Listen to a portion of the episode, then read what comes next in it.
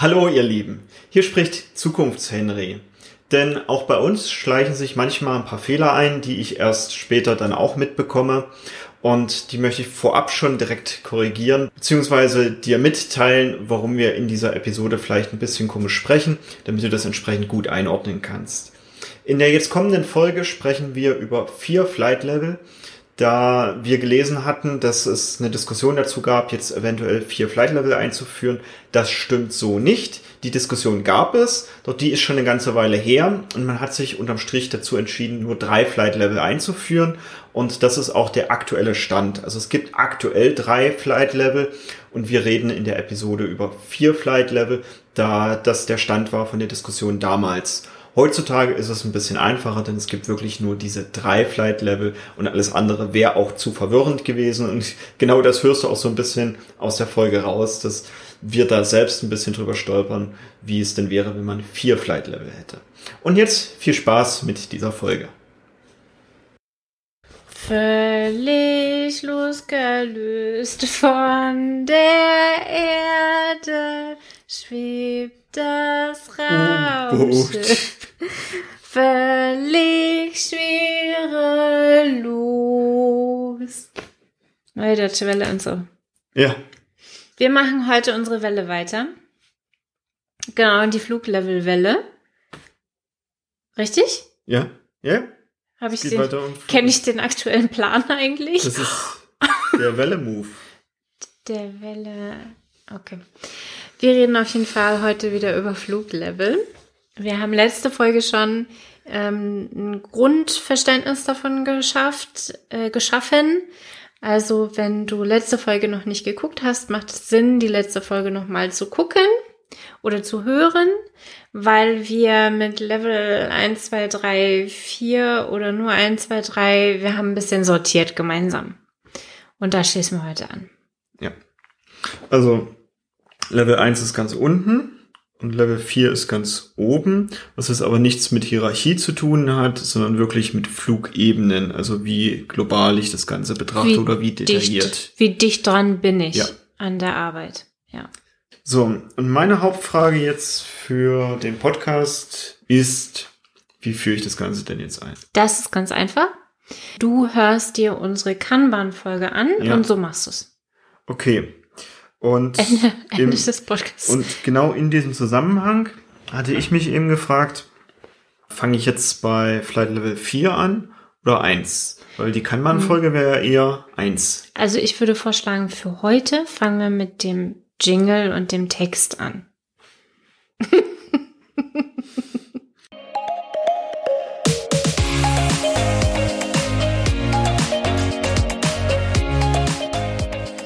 Dachte, das wäre schon. Aber wir haben doch noch nicht mal gesagt. Hallo, herzlich willkommen beim Snipcast. Wir reden über Themen wie Agilität und Nicht-Agilität, Chaos und Struktur, Psychologie und Daily Stand-ups und alles, was für dich so relevant ist und machen die Welt mit dir zu einem besseren Ort. Und los geht's. Das haben wir ja alles noch gar nicht gesagt gehabt. Ja, ich dachte, durch deinen schönen Gesang wäre eben schon quasi das Thema der Jingle ersetzt gewesen. Ja. Ja, Also auf, auf meiner Checkliste steht nur, dass da so ein Jingle kommt und da war ein Haken dran und das. okay. Okay, danke, dass Also- du das nochmal geordnet hast. Darf ich jetzt und jetzt zurück zu deiner Frage, die Schritt für Schritt Einführung von Flight Levels. Okay. Für mich ist genauso wie bei Kanban der allererste Schritt, visualisiere, was ist. Ich mache keine Änderung, ich mache nichts, ich male einfach nur auf, was ist. Warum gibt's denn jetzt diese Handbewegungen dazu? Ich konnte nicht viel beitragen, da dachte ich mir, dann untermale ich, was du hier Okay. erzählst ein bisschen. Und tatsächlich, als du Kanban erwähnt hattest, dachte ich, starte da, wo du stehst, was ja quasi die Es ist, Visualisierung genau, ist. Ja, deshalb- sta starte da, wo du stehst. Also Schritt eins von einer Veränderung hin zu Fluglevel oder Flight Levels ist, verändere nichts. Schritt eins ist eben visualisiere mhm. den Wertstrom oder visualisiere, wie es ist. Mhm. Fang da an, wo du stehst. Mhm. Der Hintergedanke dabei ist, never change a running system. Mhm. Du willst bei deiner Veränderung genau da Veränderungen machen, wo sie wertvoll sind, wo sie mhm. den Wertstrom effizienter gestalten, wo sie den meisten Hub fürs Projekt bringen. Mhm. Also wir haben, wir kennen alle diese Projekte, die eigentlich kurz vor knapp sind, die gefühlt schon 200 Jahre zu spät sind. Und da jetzt große Prozessveränderungen mhm. anzustoßen, die einfach alles umkrempelt, das erhöht die Komplexität an Stellen, an denen es hinterher keinen Benefit hat. Mhm. Deswegen visualisiere, was ist. Ja. Einfach erstmal aufmalen, wie dieser Wertstrom ist. Also was mhm. passiert, wenn es irgendeine Idee für das Produkt, ein Feature für eine Dienstleistung, irgendetwas gibt und bis irgendein Kunde das benutzt hat und im After Sales auch angekommen ist, ob das gut ist oder nicht. Also mhm. was passiert dazwischen? Wertstromanalysen gibt es ganz, ganz viele Tools für. Also diese Art und Weise, diese Idee, wie, wie male ich auf, wie mein Wertstrom eigentlich ist, was muss ich dafür beachten, gerade auch sowas wie Wartezeiten oder Übergabepunkte, also wo habe ich Transporte, da sind wir ganz schnell bei den sieben Arten der Verschwendung, dass die damit auftauchen dürfen. Also erstmal geht es darum, einfach aufzumalen, was ist. Mhm. Und das sortiere ich schon auf den Flight-Leveln ein? Nein. Was ich sehe? Nein. Gar nicht. Okay. Es wird erstmal nur gemacht, was ist. Mhm. Also auch wenn dann, was weiß ich, ein Prozessschritt ist, den Meyerhuber anzurufen und zu sagen, wir sind soweit und dann wackelt der von einem Gebäude zum anderen rüber und drückt auf den Startenknopf. Ja, mhm. richtig. Okay. Und alleine an dieser Detailebene ne, mhm. Erkennt man schon, es braucht ein bisschen Zeit, bis man diesen Wertstrom, insbesondere in skalierten Umgebungen, wo wir ja, wo Fluglevel eigentlich erst Sinn machen, das braucht ein bisschen, mhm. bis ich mhm. da mit allen Ecken gesprochen habe, bis ich überall auch wirklich die Wahrheit rausbekommen habe und nicht nur, wie es eigentlich sein sollte, weil wenn man zu den Leuten geht und sagt, erzähl mir mal, wie hier, wie ihr hier arbeitet, dann ist meistens die Reaktion, dass sie einem erzählen oder dass sie mir erzählen, wie das hier eigentlich laufen soll, mhm. aber nicht, wie es eigentlich läuft. Äh, ja, ja, das, das habe ich häufig. Oder dass das Fluglevel schon ziemlich hoch ist, so zwecks, naja, hier kommt ein Auftrag rein, dann passiert Magie und dann kommt das fertige ja. Ergebnis raus. Es hilft natürlich, irgendwann mal auf der operativen Ebene zu wissen, finden Daily statt oder nicht. Ja. Nur so detailliert muss ich es für diesen Schritt noch gar mhm. nicht unbedingt haben. Und dann schaue ich mir diesen Wertstrom an und ich verspreche dir, man kann dann schon sehen, auf welcher Flughöhe ich anfangen darf. Mhm.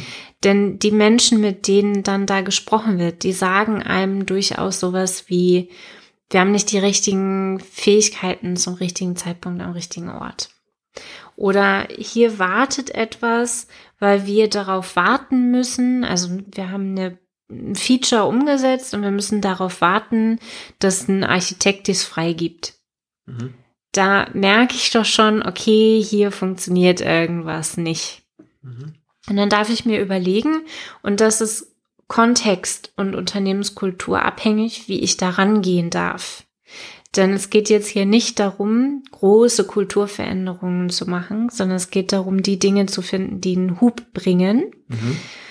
Das heißt, wenn das Unternehmen und das Projekt darauf besteht, dass es einen Architekten gibt, und ich persönlich hätte diese Rolle des Architekten in ein operatives Team integriert, aber wenn darauf bestanden wird, dass es diesen Architekten gibt, dann darf diese Rolle eines Architekten anders koordiniert werden. Mhm. Dann brauche ich mehr davon oder ich brauche die Architekten in irgendeiner Form von Ticketsystem oder oder oder. Ich mache jetzt hier kleine Lösungen für die akuten Probleme, die ich habe. Und der Hintergedanke dabei ist, also dass ich jetzt hier nicht anfange, Architekten in Teams zu integrieren, ist, ich schaffe mir Vertrauen. die sollen ja mir vertrauen. Und ich möchte niemandes Job madig machen und den von einem allmächtigen Architektenposition auch noch in so ein piefiges äh, Operational Team äh, integrieren, sondern ich lasse die Leute erstmal da, wo sie sich ganz von alleine sehen. Und dann fange ich an, diese ganze Zusammenarbeit ein bisschen besser zu koordinieren, indem ich bewusst sowas sage wie, lieber Architekt, du triffst so gerne Entscheidungen auf operativer Ebene. Lass doch einfach mal probieren, Experiment machen, wie das eigentlich so ist, operativ mit einem Team zusammenzuarbeiten. Oder andersherum, ne, wenn ich den Architekten im Team habe und es wäre sinnvoller, ihn auf einer koordinativen Ebene zu haben. Häufig habe ich sowas bei Qualitätsmanagern, dass sie in einem Team sind und ich habe sie aber viel lieber auf der koordinativen. Qualitätsmanager nicht sicherer, dass ich sie dann auf diese koordinative Ebene ein Stück weit locken muss. Mhm. Und das darf für jeden eben ganz freiwillig passieren. Also auch da wieder, bevor ich die Leute irgendwie verändere, die Aufgabengebiete verändere von diesen Leuten, schaue ich mir erstmal an, wie arbeiten die eigentlich. Und dann, dann kann ich parallel anfangen, die Wertströme, also das Wertstrom visualisieren im Sinne von Boards schaffen machen. Warum mache ich dieses Board schaffen so spät, in Anführungszeichen? Weil ein Board auch immer eine Arbeitsweise vorgibt. Oder umgekehrt, das Board folgt der Arbeitsweise. Und bis dahin darf schon ein bisschen was bewusst geworden sein. Also wir denken jetzt hier an das Pinguin-Prinzip von Kotter, ne? also Prinzipien der Veränderung. Es braucht eine gewisse Form von Dringlichkeit und eine gewisse Form von gemeinsames Feindbild. Damit meine ich keine Person, sondern einen Missstand, der gemeinsam gelöst werden möchte.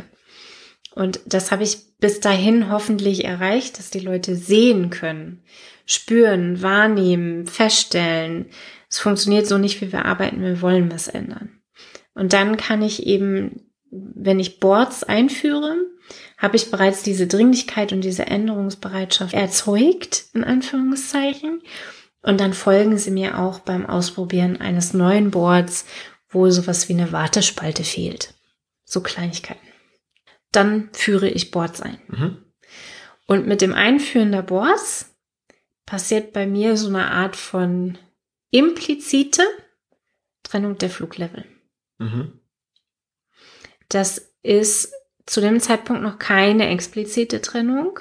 Also da geht es noch nicht um eine Delegation. Ihr dürft euch da nicht einmischen oder sowas, sondern erstmal nur eine Zuordnung von, welche Rolle fühlt sich denn auf welchem Board, welche mhm. Arbeit von welcher Rolle muss auf welchem Board landen. Auf operativer Ebene gibt es mannigfache Varianten von Boards, weil jedes Team auch in einem Framework arbeiten will, in dem es arbeiten möchte.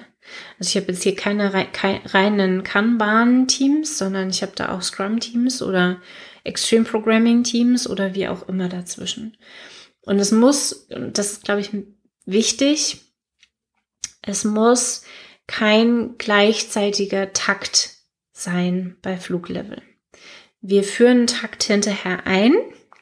Das ist so ein bisschen wie, schon so ein bisschen wie bei, bei Safe, die PI-Plannings, PIPs oder bei OKR, ne, also meistens so zyklusweise, dass ein Takt entsteht, aber zu dem Zeitpunkt muss. Objectives and Key Results. Genau.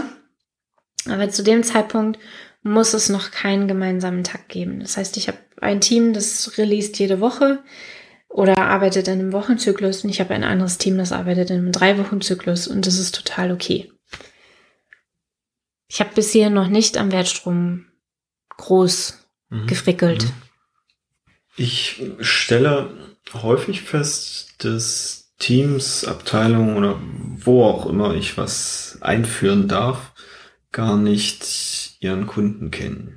Mhm das würde bei mir auch am Anfang direkt bei dieser Visualisierung mhm. auffallen. Mit klar, also wenn ich nicht weiß, wo der Wertstrom hingeht, dann habe ich ein paar Probleme, den aufzuzeichnen. Wird es du dann direkt als nächsten Ansatzpunkt das Flight Level 4 sehen, weil es irgendwie keine, keine Strategie gibt oder dann eher in Richtung Koordinative gehen, also in die 3 auch nicht.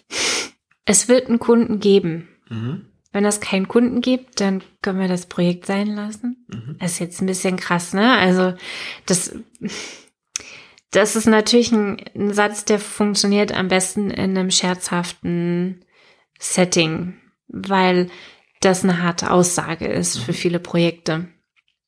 Ich glaube, in den meisten Projekten findet man da einen Kunden, an dem man sich erstmal orientieren kann. Also wenn ich jetzt IT-Infrastruktur mache, die Server für das Unternehmen hinstelle, ja. kann ich mir vorstellen, dass die gerade am Anfang noch keine Idee haben, wer ist denn da überhaupt der Kunde. Ich kann mir vorstellen, dass sie sehr, sehr viele Kunden haben. Ja, das kann ich mir, das, das wird ja. im Laufe der Begleitung auf jeden Fall herauskommen. Genau. Ich brauche meinen Kunden nicht wissen, ich brauche okay, den nicht wissen für die Darstellung des Wertstroms. Mhm. Wenn ich weiß, mein Produkt geht irgendwo hin mhm. und das wird da verwendet, dann reicht mir das für den Wertstrom. Mhm.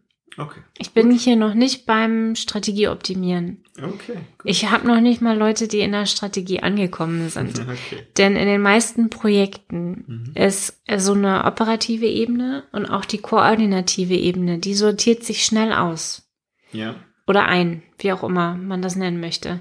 Also wer, wessen Arbeit auf welchem Board und welche Board-Items wohin fließen und sowas, das kann ich relativ schnell darstellen. Interessant ist, wo kommt die steuernde Strategie her? Wer bestimmt die eigentlich alles? Welche Informationen brauchen die zu welchem Zeitpunkt? Also in den meisten Einführungen dieser Fluglevels ist wirklich die Kommunikation mit welchen Menschen auch immer die Strategie machen und denen auch bewusst zu machen, dass sie diese Verpflichtung und Verlässlichkeit an den Tag legen müssen, um ein mhm. Projekt oder ein Produkt vernünftig auf die Straße zu kriegen. Das ist der schwierige Moment. Mhm. Und deswegen kommt es bei mir auch relativ spät erst dazu, weil ich habe einen Wertstrom ganz am Anfang habe ich einen Wertstrom visualisiert. Der hat hier und da geknatscht und ich habe an ganz spezifischen Punkten diesen Wertstrom angepackt. Ich habe eine bessere Zusammenstellung dieser Kanban-Boards gemacht, mhm. ne? also welche Arbeit fließt von wo nach wo und wer braucht wann welche Informationen. Ich habe da schon so ein Kommunikationskonstrukt aufgebaut. Mhm. Das funktioniert.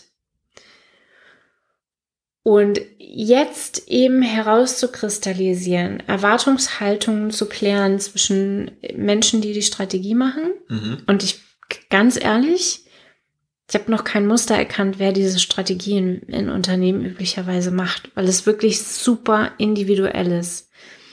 Ob da ein mhm. Vorstand mit drin hängt, ob irgendein Produktmanager dafür delegiert und berechtigt wirklich entscheidungsbefugt ist, ob es irgendein OKR-Set ist, das da mhm. Einfluss drauf hat. Das heißt, dieses OKR-Set, das ist keine Person, aber ja trotzdem Strategie maßgeblich beeinflussend, braucht ja auch einen Rückfluss an Informationen. Und das herauszufinden, das ist meiner Meinung nach das Schwierigste. Witzig. Wenn du mich jetzt einfach so gefragt hättest, hätte ich direkt gesagt, macht die Personalabteilung. Witzig. Die Personalabteilung macht die Produktstrategie. Ist so mein Eindruck anhand dessen, was ich so in Unternehmen sehe. Und ja, hast du recht, das ist sehr, sehr viel vielfältiger. Also vor allem anhand der Unternehmensgrößen schon alleine ist das super und individuell. Da sind vielleicht ja auch Gesetzesvorgaben mit drin.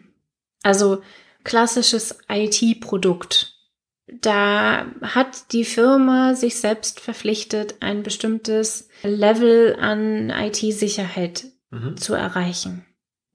Das hat irgendjemand entschieden. Mhm. Wer entscheidet sowas? Also, da kannst du, lieber Zuschauer, Zuhörer, dir jetzt kurz überlegen, wer entscheidet denn sowas in deiner Firma? Ist das eine Person, die man benennen kann?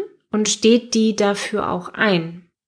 Ist die dann bereit, in den Produkten oder Projekten an der Strategie, an der Strategie, nicht an der operativen, an der Strategie so mitzuarbeiten, dass der Informationsrückfluss auch kommt mit, was macht es schwer, diese Strategie umzusetzen. Mhm. Weil Fluglevel ist ein Kommunikationsmodell. Das soll ein über den Zaun schmeißen verhindern. Mhm.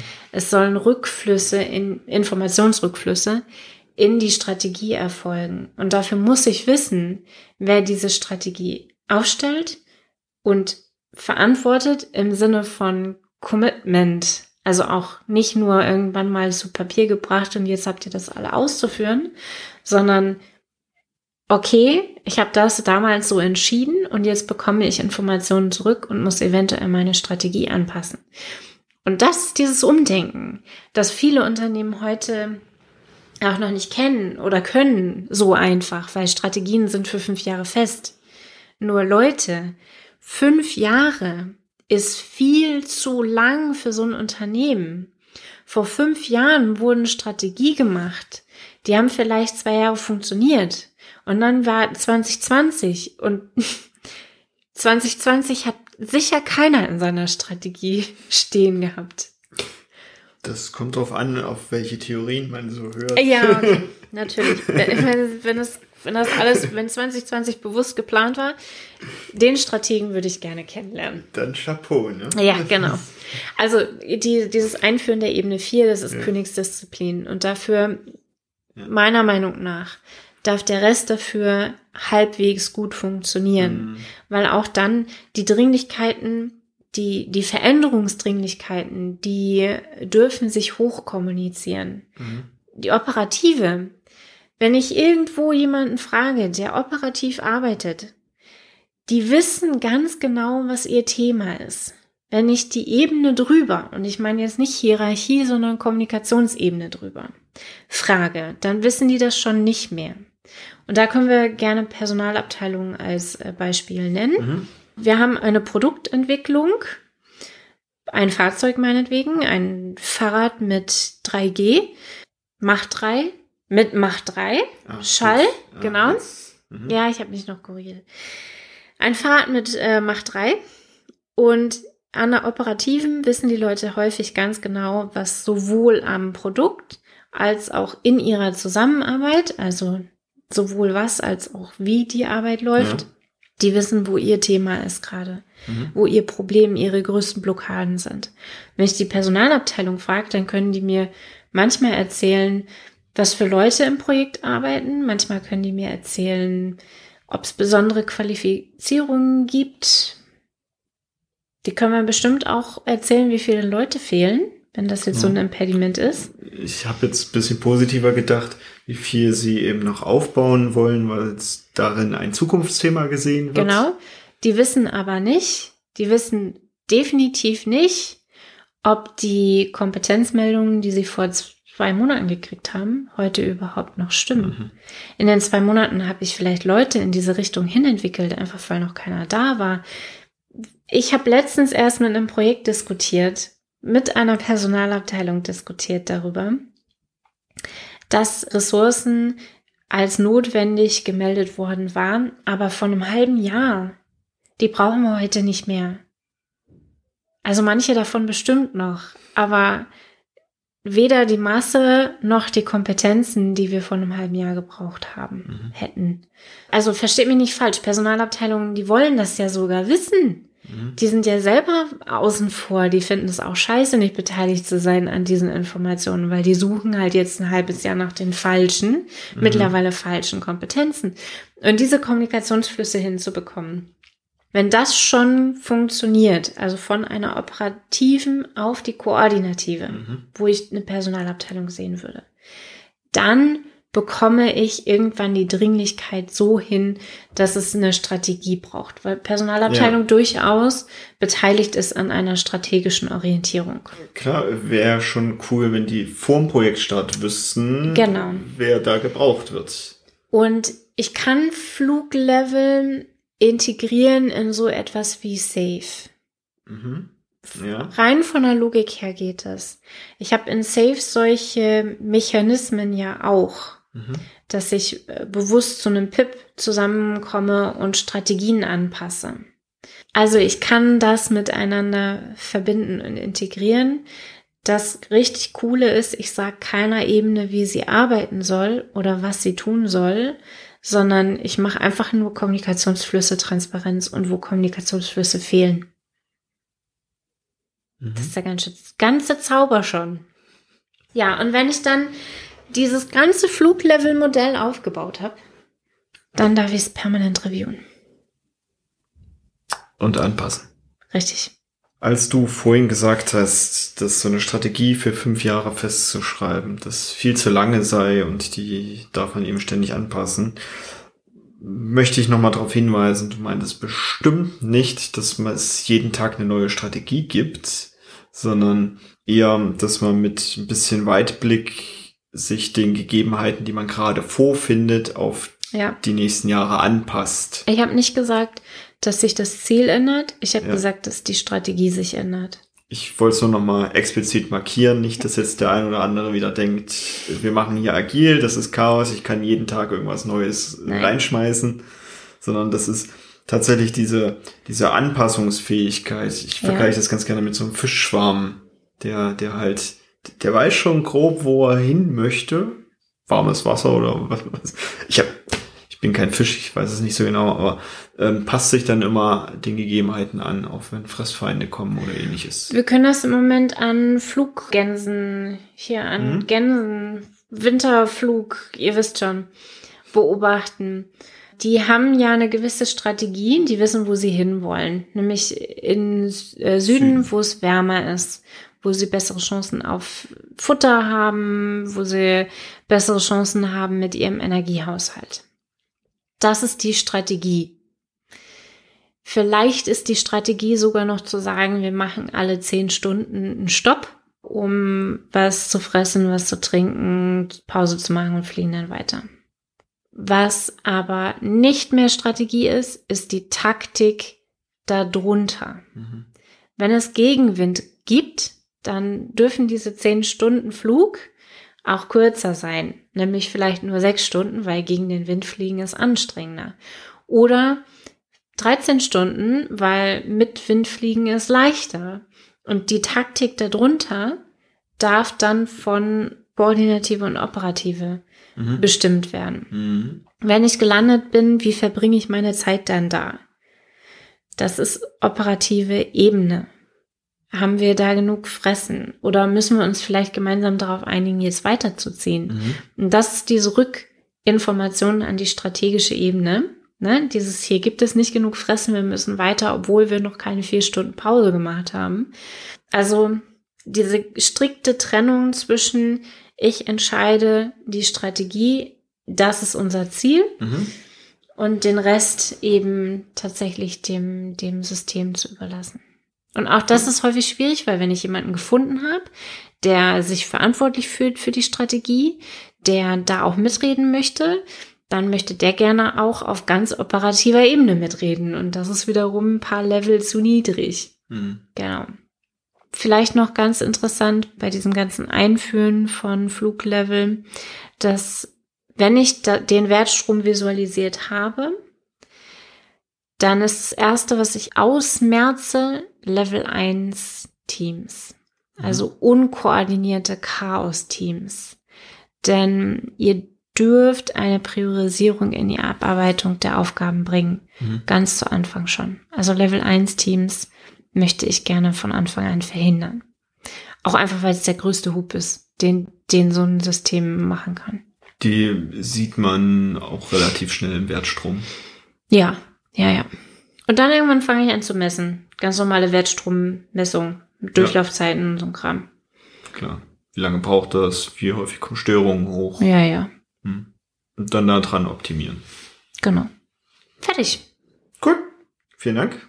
Gerne. Also, ich habe heute gehört, du würdest das genauso anfangen wie kann man. ja, Ja, Wir starten da, wo wir stehen. Das, das Unternehmen ist aus einem guten Grund da, wo es jetzt ist. Das würdigen wir entsprechend. Dann wird das visualisiert. Dadurch entstehen bei dir meist schon die Level 1 bis 3. Also unkoordinierte Teams, koordinierte Teams und die koordinative Ebene. Ich sehe die dann. Ja. Die sind noch nicht bewusst so. Ein, sind noch, Einsortiert. genau, die sind noch nicht bewusst einsortiert. Das, das zeigt sich höchstwahrscheinlich auf den Boards automatisch. Und wenn man das eine Weile laufen lässt, sortieren die sich sogar von alleine. Ich erkenne. Höchstwahrscheinlich. Ja, die Informationsflüsse erkennt man dann. Ja. Dadurch habe ich den, den Prozess abgebildet und dann kommt wahrscheinlich hinzu, dass ich dann noch die strategische Ebene dann darüber brauche, um vor allem die koordinative Ebene zu unterstützen. Wo geht's denn langfristig hin? Genau. Wo, wo darf ein bisschen aufgebaut werden? Wo vielleicht ein bisschen abgebaut und ähnliches. That's it? Ja. Cool. Vielen Dank. Sehr gerne. Dann sehen oder hören wir uns nächste Woche. Genau. Vielleicht als Einfachheit können wir das Wort Schörer verwenden. Schürer. Für Schauer und Hörer. Oh, Okay. Gut. Ich freue mich über Feedback. gegendert war es auch nicht. Stimmt. Schürender. Schö- okay, ich, ich, ich sehe schon, es, es braucht noch ein bisschen und dann, dann kommt da ein richtig guter Begriff bei dir raus. Ich freue mich auf Feedback. Also wenn du Feedback für uns hast, schreib uns gerne an hello at snipcast.de. Gerne auch Wünsche, worüber wir hier sprechen können, was so interessante Themen für dich wären. Und auch wenn wir hier noch was verbessern können und noch viel, viel lieber nehme ich Lob und Anerkennung an. Und wir haben unsere Seminare, die Seminaranmeldung geöffnet für März und April. Da finden ja wieder Menschenlesen und Teamphasen, die Teamuhr tickt, statt. Und insbesondere die Teamuhr tickt kann ich mir sehr nützlich vorstellen für Menschen, die Lust haben, jetzt Fluglevel auszuprobieren. Mhm. Einfach weil es total interessant ist, so, Ja, auf den ersten Blick erkennen zu können. Ich habe jetzt hier ein Team, das ungefähr in dieser Phase steckt und darf dann so und so an Veränderungen rangehen. Also du merkst, wir planen auch schon den Seminarkalender für 2022 mittlerweile vor. Ich denke mal, psychologische Sicherheit können wir da auch gut und gerne wieder anbieten. Weil es voll der Erfolgsrenner ist, das stimmt. Damit eine schöne Woche. Tschüss.